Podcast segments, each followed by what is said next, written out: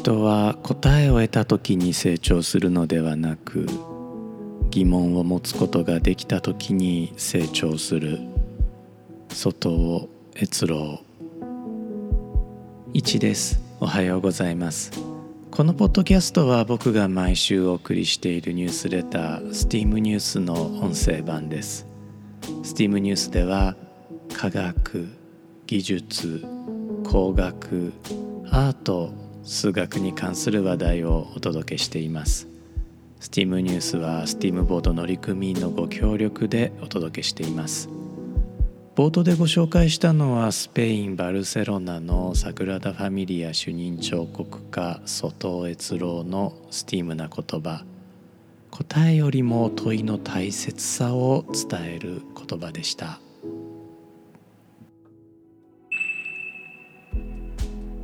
さて steam.fm エピソード115はいつもの Steam ニュースの記事から離れてポッドキャスト独自の内容でお送りしていきます。このエピソードは2023年1月27日に収録しています。今週は春節ということもありまして STEAM ニュースの配信はお休みをさせていただきました。2020年の STEAM ニュース配信開始以来年2回のお休みをいただくようにしてきたのですが今年から2月前後の春節の週と8月のお盆の週をお休みにさせていただきます。2月と8月は俗に日八と言いまして、まあ、特に出版業界や小売業界では売り上げが落ちる月とされているんですね。芥川賞そして直木賞が1月から2月とそして7月から8月に発表されるのも書店の売り上げを確保するためという噂話があるほどなのですが僕は単純に年2回のお祭りと思ってお休みにすることにしました。春節はアジアで一般的なお正月つまりは旧正月で僕の拠点長崎でも、まあ、日本では珍しい方だと思うのですが盛大なお祝いをします。というわけで今回の内容なのですが科学という方法についてメタな話をしていこうかなと思っています今回も25分間どうぞお付き合いくださいリスナーの皆さんは、まあ、あるいは STEAM ニュースの読者の皆さんは科学と聞いてどんなイメージを思い浮かべられるでしょうか？科学にとって大切なこと科学にとって必要不可欠なこと。これ実はたったの3つなんです。科学は適切な証拠明確な結論。そして証拠と結論を結ぶ妥当な推論過程の3つから成り立っています。もう一度言いますね。1つ目適切な証拠。2つ目明確な結論。3つ目証拠と結論を結ぶ妥当な推論過程。この3点のうち1点でも欠けていたら科学とは呼べないのです。ここで面白いのは正解があるかどうかは科学という方法とは関係がないということなんですね。科学という方法とは答えではなく答えを求める方法ということになります。もちろんその方法が何かの結論を導く必要はあります。ただしその結論が正しいかどうかは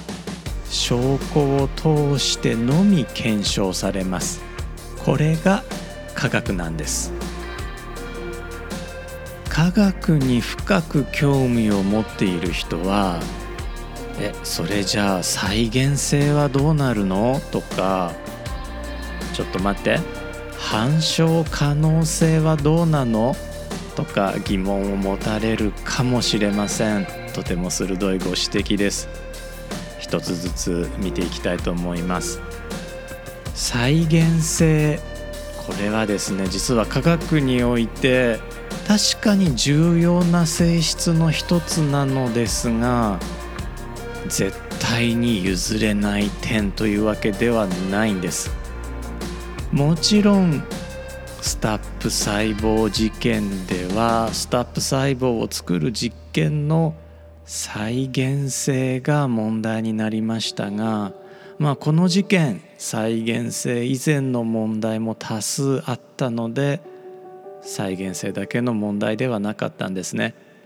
科学において再現性とはいついかなるタイミングでもいついかなる場所でもたとえ誰が行ったとしても同じ実験を行えば同じ結果が得られるということを意味します。これを厳密に解釈すると地球上では成立するんだけれども月面では成立しない現象というのが再現性がなかったということになってしまうんですね。実際には地球上では成立するけれども月面では成立しない現象はあるので厳密な意味での再現性というものは科学では必ずしも求められているわけではありません。非常に極端な例を持ち出すと例えばビッグバンは再現させてみることができません。では反証可能性の方はどうでしょうか？科学哲学者カール・ポパーは反証可能性を科学の基本条件とみなしました。この反証可能性とは絶対的な真実を認めず間違っているかもしれないと認め続ける態度のことです。おそらく全ての科学者が科学という方法の条件に反証可能性を含めると思います。しかし反証可能性を科学の条件に含めることに関して反論もあるんです。例えば万物は原子からできているという仮説はその証拠を見ることができなかった時代にはほぼ反証不可能だったんです。だからといってその時代の原子論を科学に含めなくて良いのかとなると少し乱暴に過ぎるような気もするんです。実際原子や分子が実在することを初めて突き止めたのはアルベルト・アインシュタインです。彼の1905年の研究によって初めて原子や分子が実在するという証拠を人類は掴んだんです。それ以前つまり20世紀の初めまでは人々には原子論を反証することが事実上無理だったんです。では19世紀の科学は科学じゃなかったのかというと、まあ、それも無理があるかなと思うので、まあ、僕自身の考え方としては反証可能性は科学の必要条件ではないというふうに考えています。というわけで最初の定義に戻りますね。科学は一つ目適切な証拠2つ目明確な結論3つ目証拠と結論を結ぶ妥当な推論過程この3つから成り立っていると言えます。この科学の方法を確立したのは16世紀イタリアの科学者ガリレオ・ガリレイです。紀元前4世紀ギリシャの哲学者アリストテレス。13世紀イギリスの哲学者ロジャー・ベーコンも科学に多大な貢献をしていますが近代的な意味での科学先ほどの3点を満たす科学を確立したのはガリレオ・ガリレイです。そのためガリレオのことを近代科学の父とも呼びます。ガリレオは実験による明確な証拠と数学という推論過程を積み上げて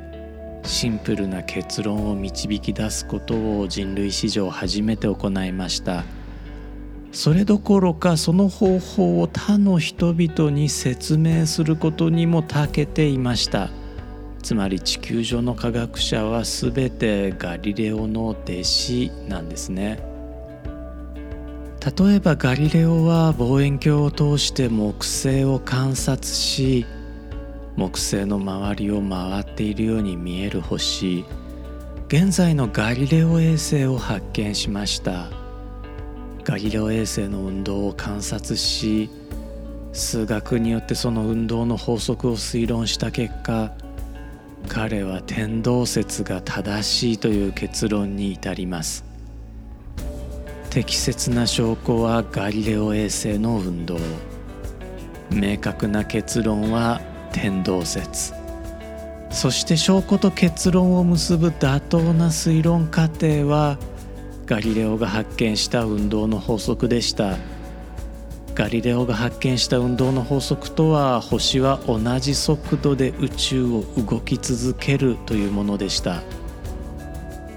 ガリレオが発見した運動の法則もまた彼が海の上を走る船を観察して見つけ出したものです。ガリレオの法則はヨハネス・ケプラーによって修正されアイザック・ニュートンによって拡張されアルベルト・アインシュタインによって再修正されたのですが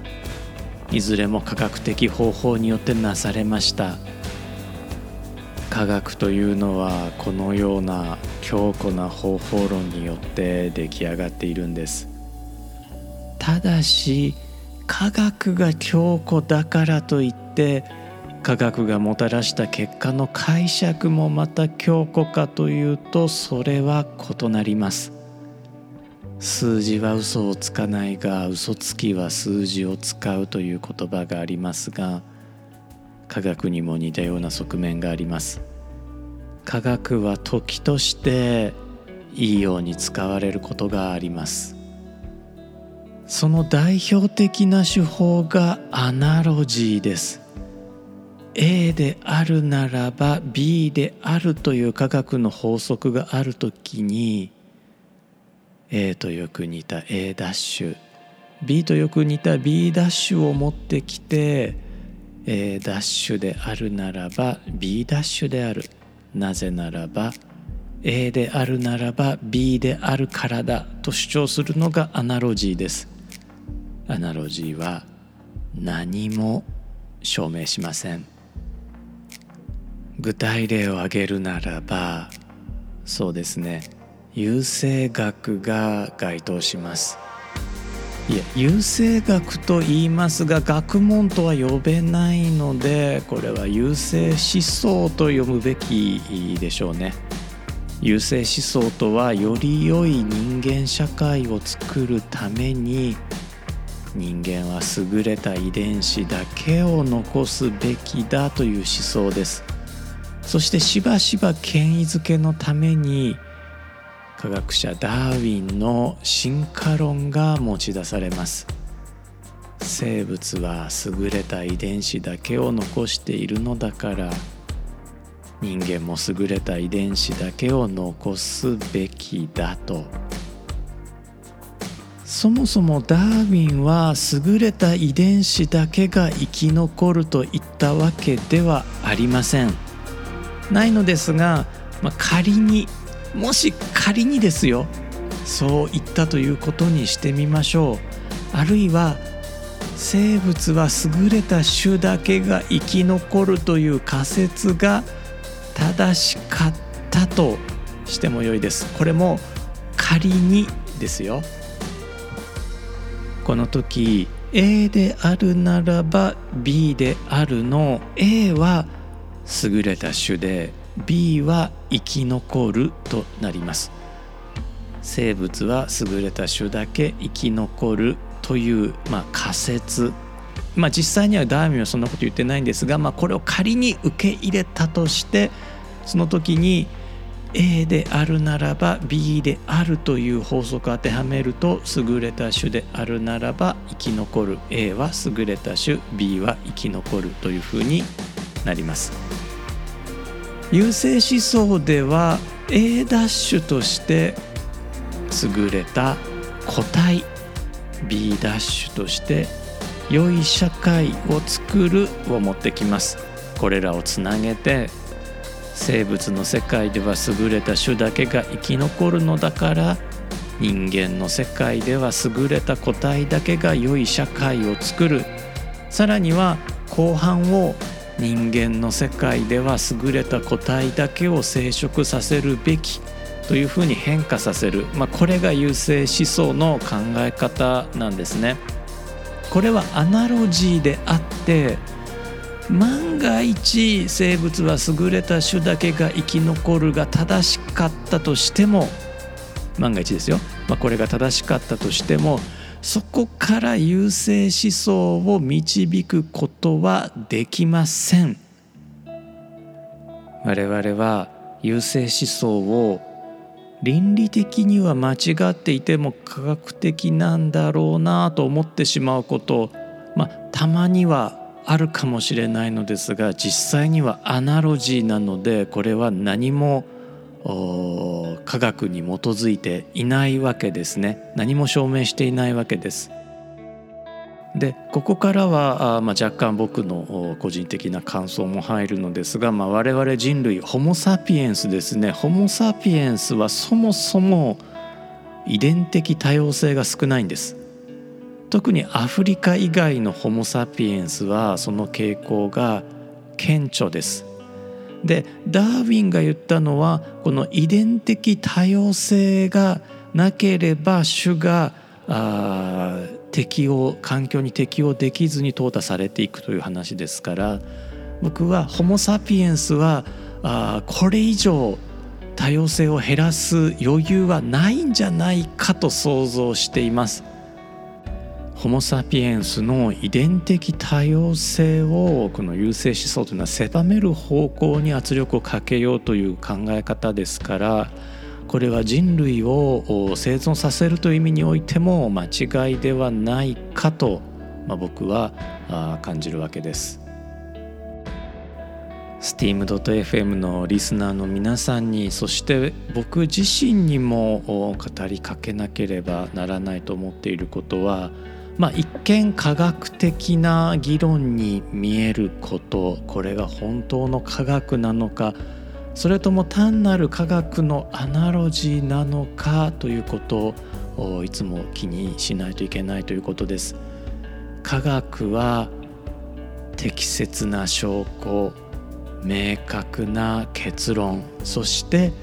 証拠と結論を結ぶ妥当な推論過程の3点から成り立っているものでした。いつもですねこの3点が備わっているかどうかあこの議論の中にこの3点が備わっているかどうかを気にかけることで、まあ、この話は科学に基づいている。この話はただのアナロジーだ。ということが区別がつくようになると思うんですね。もちろん近代的な科学に関して言えばあ再現性、まあの非常に厳密に解釈する必要はないとは思うのですがあ再現性、ま、例えばですね、えー、違う人が実験をしても同じ結果が得られるかどうかであるとかえそれから反証可能性ですねこちらについてもまだ人類が持っている技術では証明も反証もできないものというものはまだ科学の中にはあるのでしょうがそれでも反証を一切認めないような主張かどうかということは、ま、科学かどうかの分かれ目にはなりますので。えー、そこも気をつけて見ていただくと良いのかなと思います。特にですね20世紀後半から21世紀にかけてはまあ、我々がこの科学といってもあのガリレオ・ガリレイが始めた自然科学というのが広がっていってこれが社会科学であるとか人文科学にもこの自然科学の方法論というものが使われるようになってきていますその方法論とはもちろん適切な証拠を集めること明確な結論を導くこと証拠と結論を結ぶ妥当な推論過程を用いることの3点ですね。残念なことにですね、えー、まあ、マスメディアによく登場する社会科学者、まあ、特にあのその誰かを批判したいわけではないので実名は出しませんが、まあ、例えば国際政治学者を名乗る方とかで、えー、その発言を見ていくと、ま、適切な証拠がなかったりであるとか証拠と結論を結ぶ妥当な推論過程がないにもかかわらず、えー、結論を一方的に主張していたりであるとかあ反証を認めないようなあ過程を用いていたりとかまあ、とても社会科学とは呼べないようなあ議論をされる方を見ることもあります。まあ業界あるあるなのでしょうが一人ちょっとうさんくさいなってなっちゃうとその業界全体がうさんくさいなってなってしまうので、まあ、これももちろんあの非科学的な推論にはなってしまうのですがあまあそういう印象をもたらしてしまうというのはその科学コミュニティ全体の損失になるので。そうですね、まあ、僕もあのきっちり反論、えー、できる時そしてすべき時にはあ、まあ、ネットで、まあ、僕あの最近はあのあんまりツイッター使ってないですが必要な時には、まあ、ツイッターであるとかあ、まあ、ブログもあの最近は、えーとニュースレターの方を中心に書いているので。えーと、日本語ブログは書いていないのですが、まあ、発表っていうのはしていこうかなと思っています。このエピソードではあ科学とアナロジーを用いた科学的な何かあというものをご紹介したのですが世の中にはあ他にですね疑似科学ジャンクサイエンスというものもあります。こちらはですね、まあ、主にこの適切な証拠に基づかない、えー、例えば捏造された証拠なんかに基づいて、えー、結論を導くようなインチキ科学ですね。これもたくさんあります。こういったジャンクサイエンスについてもまたニュースレターそしてポッドキャストの中で警鐘を鳴らしていきたいなと思っています。今回のエピソードも最後まで聞いてくださってありがとうございました。このポッドキャストを、まあ、機会にサイエンスであったりとかテクノロジーであったりとかアートであったりとかエンジニアリングであったりとか数学であったりとかあちょっとでも面白いなと思っていただければもう本当に嬉しいです。概要欄にニュースレターへのリンクも貼ってありますのでこちらもよかったらあ読んでみてください。では素敵な週末をお過ごしください。steam.fm の1でした。Time's up, sorry for the burden. It's looking like hurt you more today.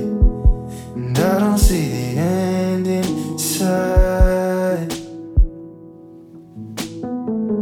Done enough, is the earth still turning? Would it be deserving if you sent us away?